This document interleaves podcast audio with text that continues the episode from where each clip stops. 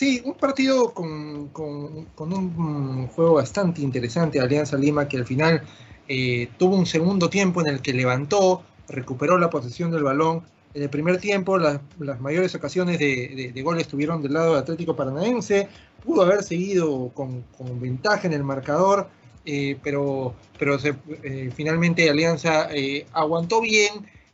tuvo, tuvo una buena labor defensiva del lado de, de Zambrano y, de Santiago García, ambos rechazando bien cualquier eh, jugada de peligro que se acercara eh, a su área. El segundo tiempo empezó con una dinámica mucho mayor, eh, tuvo, tuvo Alianza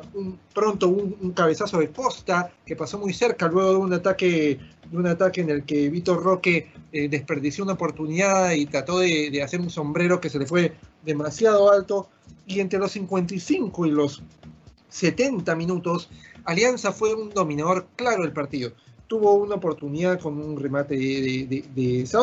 otro con, con, con Sanelato que, que, había ingresado por, por Gabriel Costa, eh, y luego a los 74 en un contragolpe muy cerca eh, paranaense con un remate de Fernandillo que se desvía en, en, el ingresante Alexandro y choca en el travesaño.